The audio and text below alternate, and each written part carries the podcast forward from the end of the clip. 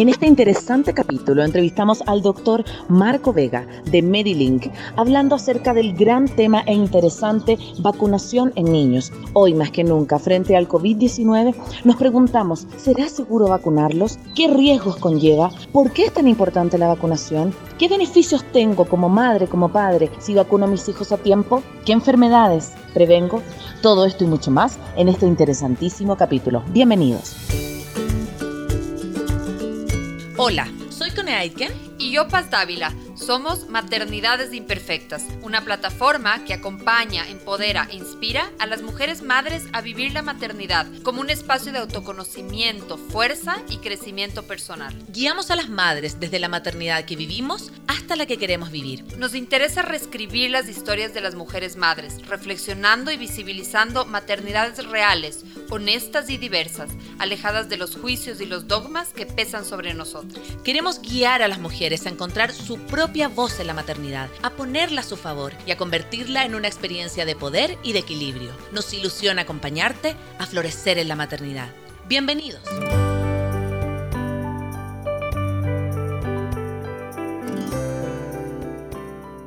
Buenas tardes, buenas tardes a todos. Estamos en un nuevo capítulo de Maternidades Imperfectas, este espacio que acompaña y que inspira a mujeres madres a vivir su maternidad en mayor bienestar. Mi nombre es Connie Aitken y el día de hoy traemos un súper, súper invitado también con un tema muy interesante y muy trascendente. Así que ahí le vamos a dar la bienvenida al doctor Marco Vega. Por mientras, bienvenida Paz, amiga querida, a este espacio.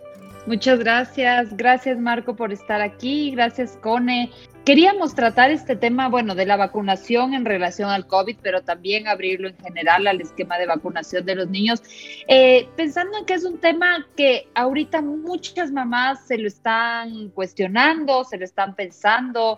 Eh, el Ministerio de Salud Pública, al menos aquí en Ecuador, ya abrió la vacunación a niños con cinco, de cinco años en adelante.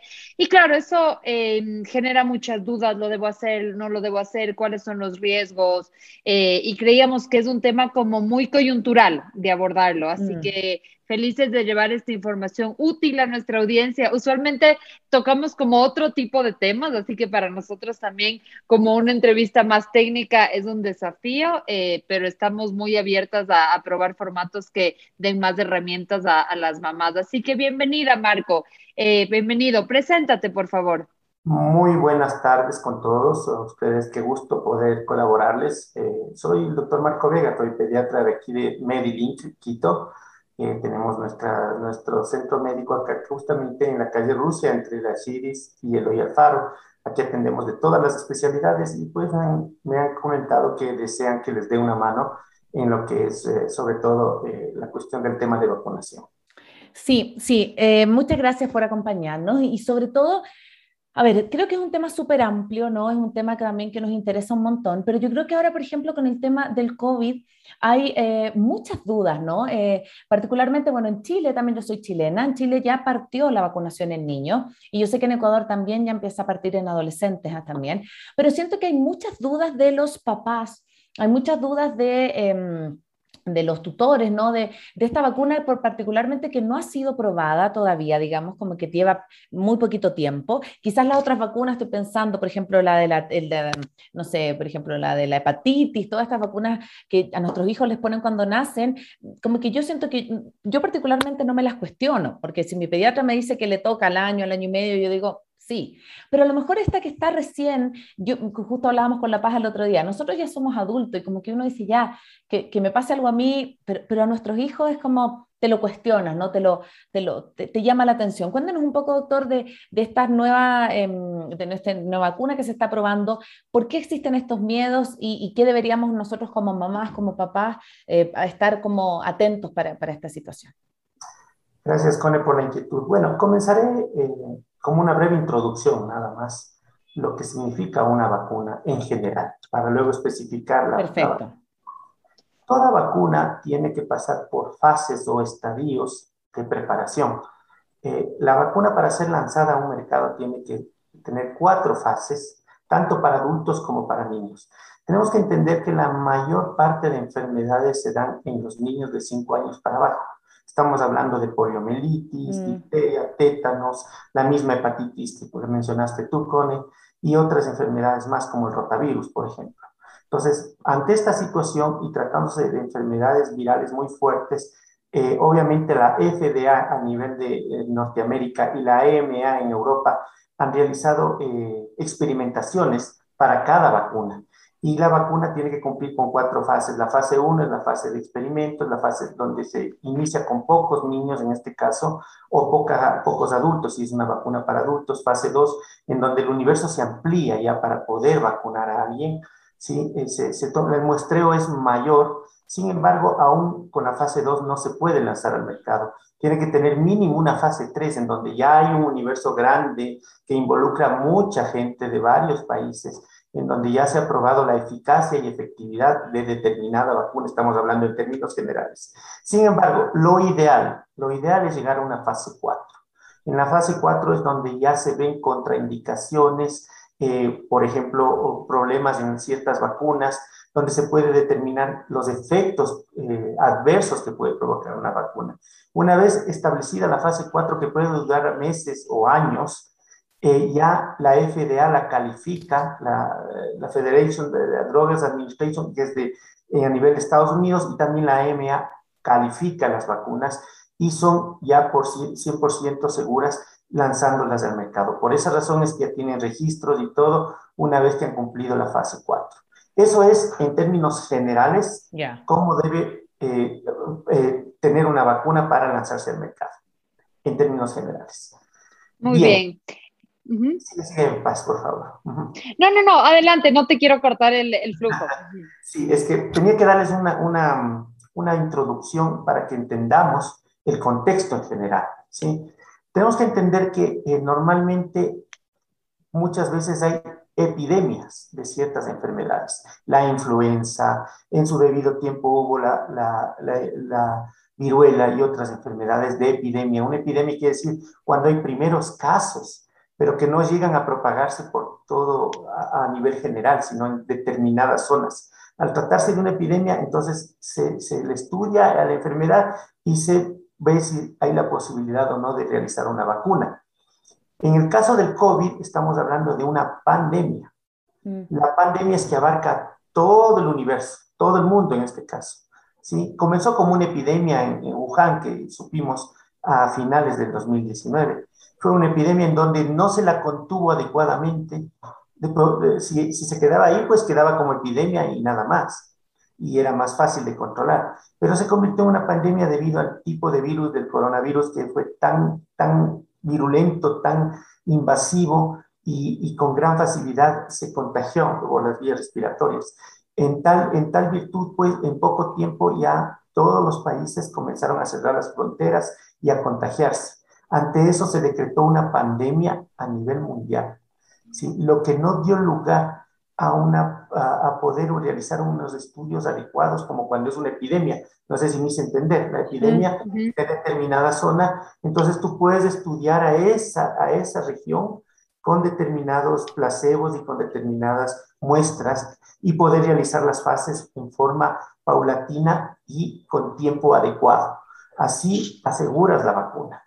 Sin embargo, al tratarse de una pandemia a nivel mundial que irrumpió y produjo muertes, y morbilidad y mortalidad, le llamamos los, médicos, o sea, muertes y enfermedades graves, sobre todo en población adulta. Sin embargo, se vio la necesidad de iniciar las vacunaciones en, los, en las personas más vulnerables, los de tercera edad.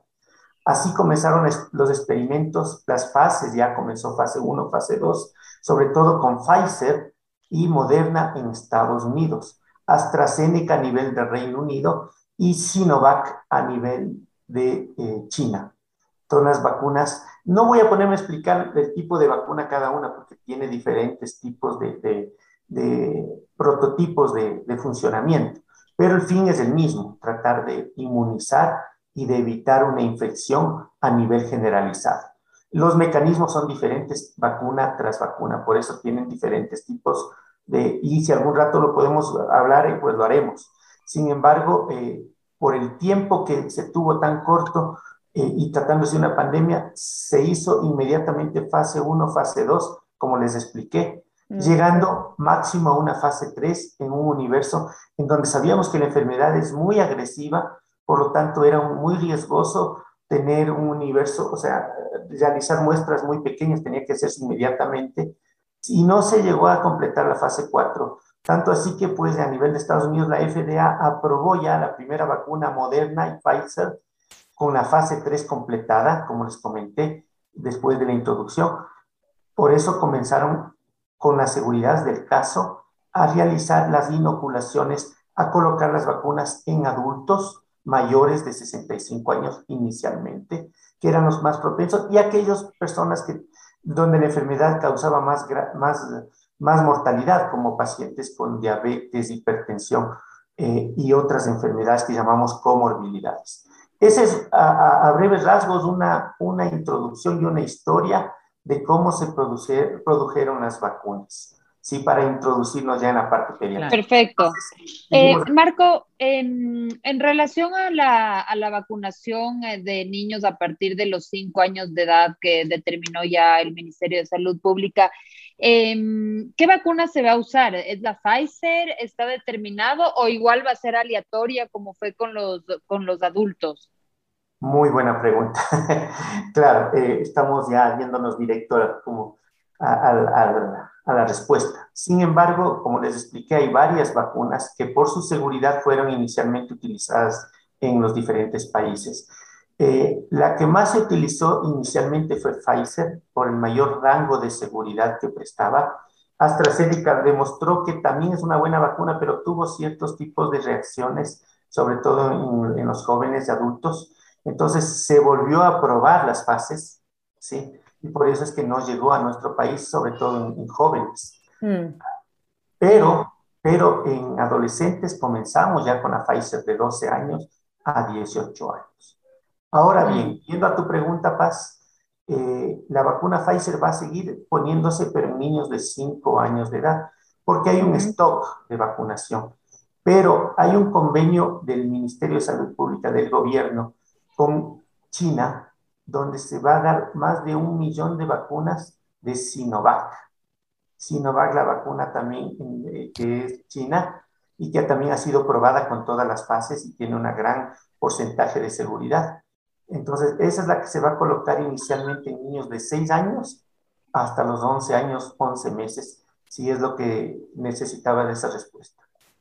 En un segundo momento, ahorita, eh, ahorita es Pfizer, eh, en un segundo. Pfizer es a los 5 años, Sinovac ya va ah, de años. Ah, ya, de 6 en adelante. Exacto, es por el convenio que hubo eh, interinstitucional. Mira, si te están obsequiando vacunas y son probadas también con las fases que te comenté, entonces se, se ve la posibilidad de hacerlo con Sinovac, porque también en Chile, y Cone no me dejará mentir, se probó mucho la vacuna sí. Sinovac. Y no sé si tienes estadísticas de Chile, pero parece que está muy bien el, el país en ese sentido con las inmunizaciones. Sí, sí, sí, sí. Eh, y es importante lo que, lo que tú dices acá, porque efectivamente, bueno, allá partió mucho antes, ¿no? Eh, partió mucho antes el, el, el, proceso de vacunación. Y yo siento que ya allá la gente está como más, como, no sé si asumida, pero como que ya, ya, ya de hecho fue tan fuerte el tema del contagio que era como ya, por favor, por favor, que, que nos vacunen pronto. Pero acá siento que, claro, empezamos más tarde y así en otras partes de Latinoamérica y todavía yo noto cierto recelo yo noto cierto recelo en los padres, noto como esta como, como, no, pero es que no quiero que experimenten, incluso en nosotros los adultos, ¿no? Hoy día nuestro tema es vacunación en niños, pero incluso en los, en los adultos. ¿Cómo ves tú esto de, porque yo, yo soy súper como amiga de las ciencias, yo creo que yo, yo creo en las vacunas, yo yo no estoy como, no, no, tengo esa posición, digamos, pero respeto quienes también pueden pensar distinto y pueden encontrar que no quieren vacunarse, que no. ¿Cuál es como tu mirada como, como, como profesional de este, de este miedo a lo mejor que da a algunas personas vacunarse y sobre todo vacunar a sus niños pequeños? ¿Tú eres mamá, Tony? Sí, de dos niñas. Cuando el pediatra te decía tienes que vacunarle contra el rotavirus, la, esa, me imagino que también vino en ti una, una cierta inquietud de decir, pues mira, eh, sí, puede ser que le haga algo a mi hijo, le dé fiebre y todo, pero lo voy a vacunar. Claro, sí, sí, sí. Es una vacuna aprobada. En este caso, las vacunas, como les comenté, y por eso fue necesario hacer la introducción de las mm. fases. Ya podemos hablar en ese término. A pesar de estar en una fase 3, es una vacuna ya comprobada de diferentes tipos de vacunaciones.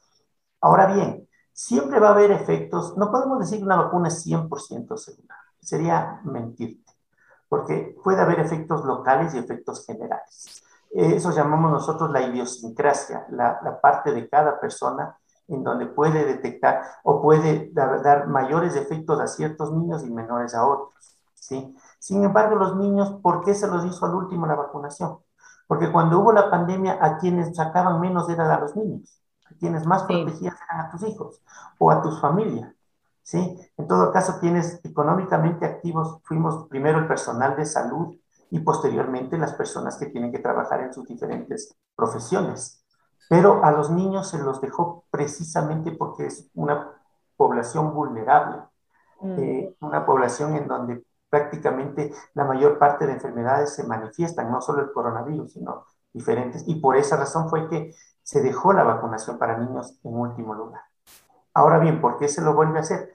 Ya se lo hace de una manera escalonada porque también los niños se ha visto que el encierro también provoca daños psicológicos, alteraciones en todo sentido, como cualquiera, y los niños son los que más encerrados han estado ¿sí? durante la pandemia. Estamos hablando de un año escolar, te hablo en Ecuador, en donde tuvimos que parar todo y realizar la educación virtual, que por supuesto tuvo sus altibajos y sus cosas positivas y negativas. Mm. Sin embargo, si me preguntas personalmente, eh, ya son decisiones del Estado, eh, si hubiera sido bueno ir a la par, es decir, comenzar con la vacunación ¿sí? y progresivamente ir el retorno a clases. ¿sí?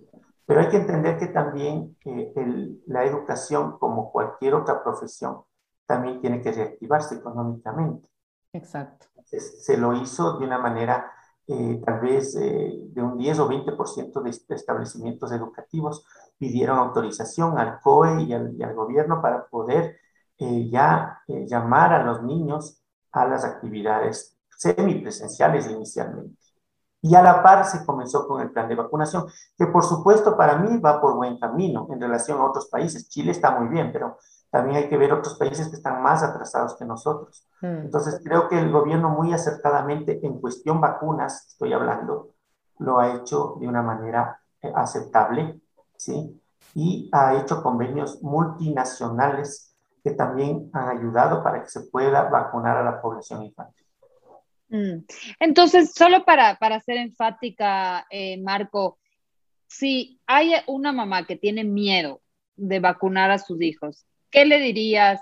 Eh, ¿Cuáles son los riesgos reales? Eh, así como muy, muy específico. Mira, tú, Paz, no eres mamá todavía, ¿no? Sí, también. Me imagino que como cualquier, igual que Cone, tienes tu, tu, tu recelo cuando vas a cualquier, a cualquier vacuna. Sin embargo, eh, claro, mm, lo ideal hubiera sido pasar una fase 4, ¿no? Llegar a una fase uh -huh. 4 en donde ya se ven los efectos colaterales indeseables y decir, mira, el porcentaje de, de, reacciones adversas es tal que la vacuna es, es muy segura, ¿sí? Sin embargo, claro, mm, el, el, virus está mutando, tiene varias vari variantes, hoy se lo ha oído la variante Delta, la variante Mu. Sí, exacto. Ante esa situación, pues eh, tenemos que ver que durante el camino es lo que se han hecho las vacunas durante la pandemia, o sea, es una vacuna diferente a las otras en donde se pudo realizar mediante la epidemia la experimentación por muestras, o sea, determinadas muestras. Entonces, al ser una vacuna a la par el camino, se ha logrado, eh, con la tecnología que hoy nos ayuda, determinar la seguridad.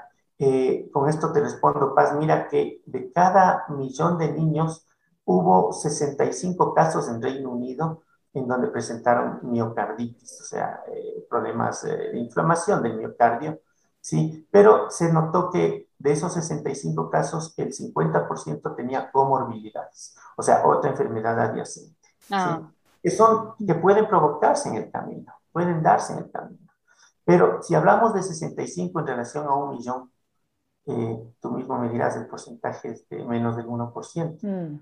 En cuanto a reacciones mm. adversas me refiero. Eh, mm. eso. Con eso no sé si contesto tu pregunta. sí, sí, yo creo que esa, estos datos estadísticos nos ayudan, ¿no? Saber que en una prueba de un millón eh, únicamente el 1% tuvo, y de ese 1%, un 50% ya tenía, digamos, preexistencias. Para hablarlo así. Ajá. Sí. Eh, ¿Qué está contraindicada la vacuna para algún tipo de niños en específico, para algún tipo de de niños que tengan alguna enfermedad, alguna condición? ¿Tiene, cómo, cómo es ese, esta... Sí, al igual que los adultos, niños que tengan problemas de coagulación, de trombosis, eh, más se lo ven adultos, ¿no? En problemas ya, porque son, hay enfermedades que son propias de la adultez, ¿sí? Propias de la edad adulta. Mientras tanto, los niños tienen diferentes patologías, diferentes enfermedades. Nos estamos enfrentando a un, a un nuevo camino en, esta, en este tipo de vacunación infantil, ¿sí? Eh, por el momento, eh, al igual que en adultos, niños que pueden tener diabetes, hipertensión, siempre y cuando estén compensados y no haya ninguna descompensación, se autoriza la vacuna. Es más, ellos son, deberían ser los primeros en vacunarse porque la enfermedad es la que más ataca en niños con comorbilidades. Y al igual que enfermedades como las alergias, porque sí me han preguntado varias mamitas, mi hijo es alérgico. Le digo, mire, el pediatra, el médico, el alergólogo, quien esté a cargo, tendrá que determinar si está estable, mm. estable para poder vacunarle. ¿sí? Si el niño o la niña está estable, va a tener su alergia de por vida, pero al no estar eh, la alergia activa, podría vacunarse. No así si está activa con problemas respiratorios. Primero hay que estabilizarle para poderle poner. Sí, y doctor, una pregunta. Em, en términos concretos, ya quizás alejándonos un poco del, del COVID, que me parece como, bueno, un tema muy importante porque creo que es lo que hoy día el, coronavirus a todas las mamás, a todos los cuidadores y a todo el mundo nos está preocupando, pero quiero ir como más allá. Yo, bueno, estamos en un momento en donde la medicina, en donde la tecnología ha avanzado mucho y en donde, gracias a Dios, hoy día los niños mueren cada vez menos. Sin embargo, antes habían, por supuesto, muchas, muchas pandemias, muchas... Em, Epidemias. exactamente, perdón. Muchas epidemias en donde los niños eran el, factor o el grupo de mayor riesgo, ¿no? Porque, por supuesto, tienen menos defensas, por supuesto, están recién nacidos, por supuesto, eh, no habían los medios para cuidarlos. Entonces, me parece que la llegada de las vacunas como a la, crianza, si se podría decir así, a la vida familiar, yo siento que es un gran avance, ¿no? Porque hoy en día la mortalidad infantil es como le decías, cada vez menos, pero si nos ponemos a pensar hoy, eh, ¿Cómo usted, por ejemplo, puede conversar con, con, personas, con mamás, papás y todo, que dicen, bueno, yo a mi hijo no le vacuno, por ejemplo, porque le puede dar autismo? Ya sabemos que esa, eso, eso que ocurrió, el mismo autor de ese estudio después se disculpó en la revista porque dijo que no era real, pero esa, yo pienso, esa esa creencia de que las vacunas producen autismo está arraigada en muchas mamás que yo conozco y muchas mamás no vacunan a sus hijos o papás justamente porque dicen, bueno, le puede dar autismo. ¿Qué nos puede decir de eso, de esa creencia que está quizás tan arraigada como en el inconsciente colectivo y que hace que quizás tomemos una decisión un poco por, em, no sé si ignorancia, pero quizás por algo que no es real? Es muy complicado. Yo no te puedo obligar con ni paz a, vacunar a ti. Mm ni a vacunarse ustedes tampoco. ¿sí? Yo siempre comparo de la siguiente manera, una forma didáctica y práctica, me gusta hacerlo con mis pacientes. Por decir, pone es, bueno, solo es un ejemplo nada más. Pones el virus, pasas la huésped. Soy el virus. ¿no? Mira, si tú le atacas ahorita a Paz, le encontraste con el gatito que la tiene muy bonito por ahí, la encontraste desprevenida, la encontraste pues como está este momento, y tú ya fuiste con todo tu armamento pesado y la, acabaste en un momento. Paz no tuvo la oportunidad de defenderse, ¿verdad? Yo soy la vacuna, Marco Vega soy la vacuna, ¿sí? Entonces yo actúo como un espía y voy donde Paz y le digo, mira Paz, eh, Cone tiene tal armamento, tal, tal, tal, tales eh, armas que te va a atacar, ¿sí? Es decir, yo no voy a evitar la guerra, no voy a evitar la enfermedad, no lo puedo hacer porque la enfermedad está ahí, pero Paz, ¿qué va a hacer? Mira, Paz, si yo te indico, Paz se va a armar, Paz va a tener ya más defensas para cuando tú llegues, ¿sí? Paz ya va a poder defenderse, la enfermedad va a estar. La vacuna es idéntico, ¿sí? La vacuna es como un espía en donde tú introduces un virus vivo atenuado de diferentes características. Puede ser RNA mensajero, puede ser un virus. En este momento no voy a hablar de virología porque nos diríamos toda, toda la hora pero es una parte del virus que va al organismo del, del huésped, en este caso de paz, como hablaba, ¿sí? y permite que crea defensas al interior de paz. ¿sí? Es decir, viene el proceso de inmunización, de inmunogenicidad, llamamos nosotros, ¿sí? En donde la vacuna se transforma en efectiva cuando ya crea defensas en el interior de paz. Entonces llega el virus, ¿sí? En este caso del ejemplo que puse, llegas tú, llega el coronavirus, llega la enfermedad que sea, le ataca y claro, el organismo ya está prevenido. ¿sí? La enfermedad se va a dar, pero con síntomas muy leves. ¿sí? Por eso es que se ha disminuido la mortalidad, la cantidad de cuidados intensivos, claro, inicialmente en adultos y también se lo ha hecho en niños. Esa es de una manera general como yo les explico a las mamitas y ellas captan. Ahora, si ellas no quieren meter el espía al cuerpo, pues ya es decisión de ellos, o sea, no puedo obligar, ¿no? pero corren el riesgo de que la enfermedad le va, le, va, le va a atacar desprevenida. Es lo que pasó con rotavirus, si me permiten un minuto. Sí, sí, sí. Rotavirus es una enfermedad, es una vacuna nueva que lleva dos décadas, ¿no? Pero cuando daba el rotavirus, yo me acuerdo cuando estaba muy joven, los niños morían en el hospital por la diarrea, por la enfermedad, porque hasta que crean anticuerpos ya se deshidrataban. Lo que hizo la vacuna es crear anticuerpos, llega el virus, le da la enfermedad, pero le dará una poca diarrea o vómito y nada más. A veces no van ni al hospital. No sé si me hice entender de sí, esa sí, manera. Sí, gracias Marco, súper, súper didáctico, súper, um, eso, como muy gráfico, como clarificador cómo funcionan las vacunas. Eh, Marco, quería preguntarte, eh, ¿qué, debemos hacer algo las mamás antes de vacunarnos a, nuestros hijos con eh, de, del COVID, eh, tal vez usar paracetamol, ¿Qué, ¿qué tipo de reacciones se pueden esperar después, cómo podemos eh, preparar a nuestros hijos y también saber si igual son las dos dosis que eran entre adultos. eso. Qué buena pregunta, Paz. estamos ya avanzando y me parece excelente porque cada vez entendemos mejor cómo funcionan las vacunas. Bien, así como hablé de la espía, que es la vacuna, cada vacuna puede provocar, como cualquier medicamento, como cualquier administración, diferentes reacciones en cada, en cada persona, en cada niño. Nosotros le llamamos idiosincrasia, le llamamos eh, características propias de cada niño. Por decirte, si a ti te doy un medicamento para la fiebre, puede ser que a ti te haga muy bien y a Cone le manda al hospital. El mismo medicamento. Es por las reacciones de cada cuerpo. Entonces yo no puedo generalizar las reacciones que va a provocar en cada uno. Sin embargo, la mayoría, bueno, de casos de reacciones que pueden darse a nivel de la vacuna son locales. O sea, dolor, a veces hinchazón del, del sitio de inoculación que es el hombro, puede dar fiebre en un pequeño porcentaje. De hecho, eso ya depende de cada, de cada especialista. Yo sí recomiendo eh, una dosis previa de paracetamol, que es un medicamento muy noble, ¿sí? para que estén tranquilos momento, unos 30 minutos antes, dosis respuesta de acuerdo al peso y talla, porque los niños hay que dosificarlos de esa manera, no se puede dar. Eh, ahí está tu nene, hola mijo, ¿en qué edad está él? Va a cumplir cinco años. Mira, cinco años, cinco años está ya y a él le toca Pfizer. Entonces, claro, eh, obviamente, eh, bueno, una vez explicándoles a ustedes para que transmitamos esto, tengo, tengo que, que, indicar que, bueno, la vacuna nunca va a ser 100% segura. Pero sí queremos llegar a un 95, 96, 97% de seguridad para evitar el, el riesgo, porque si no lo hacemos, el virus puede llegar a mutar, a cambiar, y como el SIDA, por ejemplo, en donde no se puede encontrar una vacuna porque está mutando todo el tiempo, ¿sí? Es imposible encontrar una vacuna para SIDA.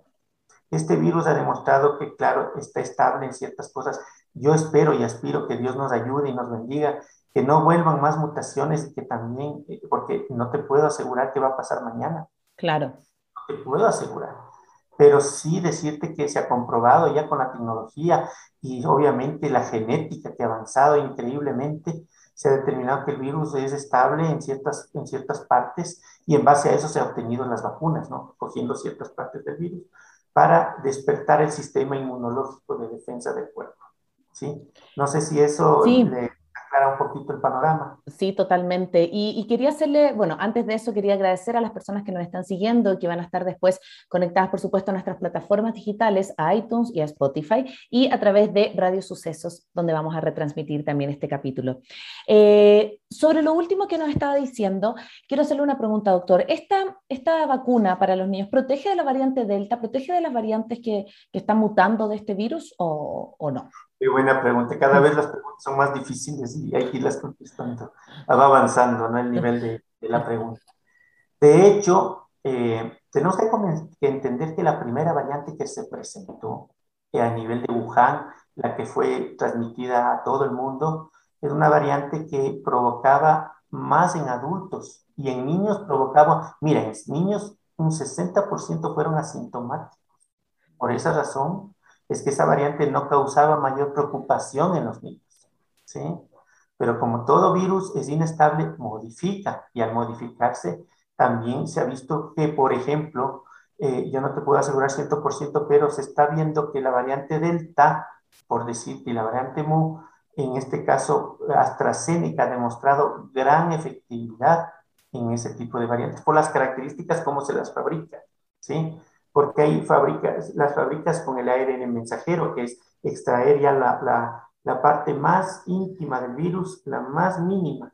También otros sacan de las, el, virus también tiene como unas esporas que se llaman antígenos. Tú sacas el antígeno, lo, como que lo duermes a, ese antígeno, lo, lo, lo, lo, modificas y le metes en el cuerpo. Esa es la Sinovac, por ejemplo, es la forma de realizar. Entonces, Claro, eh, cada vacuna tiene su especificidad, pero obviamente eh, se está haciendo los estudios nuevamente en fases con Pfizer, con Moderna, con, Johnson y Johnson, que son las vacunas norteamericanas, porque la idea también es llegar a cubrir las demás variantes. ¿sí? Por el momento no tengo una estadística clara porque son variantes nuevas, ¿sí? pero justamente por esa razón es que incluso en el personal de salud en Ecuador ya están poniendo la tercera dosis y nos van a poner la AstraZeneca. Hayas puesto Pfizer, tú hayas puesto Sinovac, precisamente por esta situación que me acabas de preguntar, con de mm. las variantes que puede llegarse a dar. Ahora, antes de, eh, para seguir avanzando, la dosis que se ponen los niños es mucho menor que la dosis de un adulto, por supuesto. En un adulto se pone 30 microgramos por dosis de la, del antígeno de la vacuna. En un adolescente se llegó a poner la tercera parte, es decir, hasta 10 microgramos. Pero en un niño menor de 12 años, de 5 en adelante, se pone la décima parte, es decir, 3 microgramos. Ah. ah, eso es importante saber. Mm, no es la misma vacuna del adulto, es, es la, décima parte de la del adulto. Por supuesto, por supuesto. Entonces, claro, la fisiología, el funcionamiento del niño y su superficie corporal es mucho menor que un adulto. Entonces, por eso mismo la dosificación, tanto en medicamentos como en vacunas, tiene que ser diferente a un adulto. Mm. Eh, Marco, ya para ir cerrando, eh, tengo una última pregunta. ¿Tú crees que este tema de la vacuna contra el COVID, o, más que lo que tú crees, ¿qué, es lo que se dice en los estudios científicos? Eh, tal vez decías que ya en adultos seguramente van a haber una tercera dosis puedes, que, ¿cabe la posibilidad de que sea una vacuna anual, como ocurre con otras vacunas? Eh, ¿qué, qué, qué, ¿qué, información existe al respecto? Mira, mira, Paz, buena pregunta. Recién vamos para el segundo año de la pandemia. O sea, en, en noviembre, diciembre se va a cumplir dos años. Recordemos que fue descubierta en diciembre del 2019. ¿Sí? Entonces vamos para el segundo año recién. ¿Sí? Enfermedades como la influenza, por ejemplo, ya han sido probadas sus cuatro fases. Son enfermedades que han existido desde hace siglos atrás. Entonces, son, son virus que ya están eh, estudiados. La tecnología ha hecho que avancemos pronto y espero que el virus también ya llegue a ser una endemia. ¿A qué me refiero? Ya no pandemia, sino endemia. Y eso se lo va a hacer con las vacunas. La endemia es como la influenza, como la varicela, como el sarampión es parte de nuestra vida diaria. Mm. Va a formar parte. Y ahí vendrá lo que tú dices, la necesidad, creo yo, de vacunaciones anuales, refuerzos anuales, ¿sí? Porque todavía está en estudios, todavía sabemos qué va a pasar realmente de aquí a futuro, pero aspiramos de que ya se convierte en una endemia, de que la Organización Mundial de la Salud la declare como endemia para volver a, a la normalidad que todos anhelamos, sí, con las vacunas, por supuesto. Y, pero no te puedo asegurar, puede pasar que mañana venga otra variante y, y, no la cubra ninguna de estas vacunas, ¿no? Esperemos que no, solo Dios sabe, Él es el dueño de nuestras vidas y solo, o sea, podemos, no tenemos nada absoluto, pero sí con la tecnología y los avances científicos te puedo decir que es, vamos por buen camino. Yo creo que esta pandemia en el 2022 a mediados, salvo países pobres y, y extrema pobreza y tercermundistas, yo creo que podríamos llegar a, a, a llamar una endemia y parte ya de, de, de, nuestra vida diaria, pero de que no se va la enfermedad, no se va. Mm. Sí, qué, qué, importante lo que traes, ¿no, Marco? Como de, de, acostumbrarnos a vivir con esto, ¿no? Como ya es parte de nosotros, lo importante es cuidarnos, me parece que esta charla ha sido de mucha utilidad para, nuestro, para nuestro, nuestra audiencia. Estoy segura que muchas mamás van a poder volver a revisar este contenido, saber temas técnicos, ¿no? Para nosotros también ha sido como, como un despertar, como decir, ah, esto significaba esto, como, como de poder entender un poco más. Y quisiera también que nuestra audiencia supiera dónde encontrarte, dónde ubicarte, porque también me parece que eh, enseñas de una manera muy didáctica. Entonces creo que para algunas mamás que puedan estar como de repente medias perdidas, como decir, bueno, no sé para dónde ir, no, no, no hay ningún pediatra que me, que me, que me, que me entienda o que me pueda explicar, ¿dónde te pueden encontrar, Marco, a ti y a, a, tu equipo? Gracias, Cone. Bueno, eh, de todas maneras, mira, la pediatría es un mundo tan hermoso que creo que lo primero es romper el iceberg con el niño y con las mamás, porque eh, son quienes acompañan mucho a sus, a sus niños, a, igual que los padres. De todas maneras, aquí en el Centro Médico Medellín nosotros disponemos de pediatría y de muchas otras especialidades. Hay como 14 especialidades. En un inicio te había comentado y lo vuelvo a hacer, eh, queda acá en la Avenida de los Chiris, aquí en Quito, la avenida, sobre todo en Rusia, entre la Avenida de los Chiris y el Hoy Alfaro, ¿sí? Eh, obviamente tenemos varias especialidades al, al respecto. Eh, el, bueno, si, si me permites un minuto, tengo creo el número por aquí, el telefónico, porque pueden pedir citas eh, directamente eh, y claro, lo, lo, podríamos hacer mediante agendando citas, porque no solamente es la vacuna del coronavirus, hay varias vacunas que nos pueden ayudar. El teléfono es el 382-6000. Repito, 382-6000. Perfecto. Acá en Medellín eh, estamos para servirles. Incluso aquí hacemos pruebas para COVID y todo, todo, pues, lo haríamos de la mejor manera, eh, gustosos en servirles para poder ayudarles, ¿no? Exacto. Sí, sí, bueno, si me permites también puedo dar mi número celular. Sí, eh, perfecto. Sí. Claro, adelante. 0998-136-186. Doctor Marco Vega, de Medellín, estamos a las órdenes. Eh, me gusta atender de esta manera, pues, eh, explicarles a las mamitas de una manera didáctica en cualquier tipo de enfermedad, porque es donde más entienden y creo que es la mejor manera de, de entender una enfermedad. Exacto. Muy bien, muchas gracias, Marco. Eh, también creo que es importante con esto del COVID, muchas mamás dejaron de visitar los centros de salud, eh, tal vez están atrasadas en el esquema de vacunación, entonces también ponerse al día en eso ahorita que ya se está retomando la normalidad, el salir, creo que eso también es importante, no, no únicamente la vacuna del COVID, sino la, el esquema de vacunación general.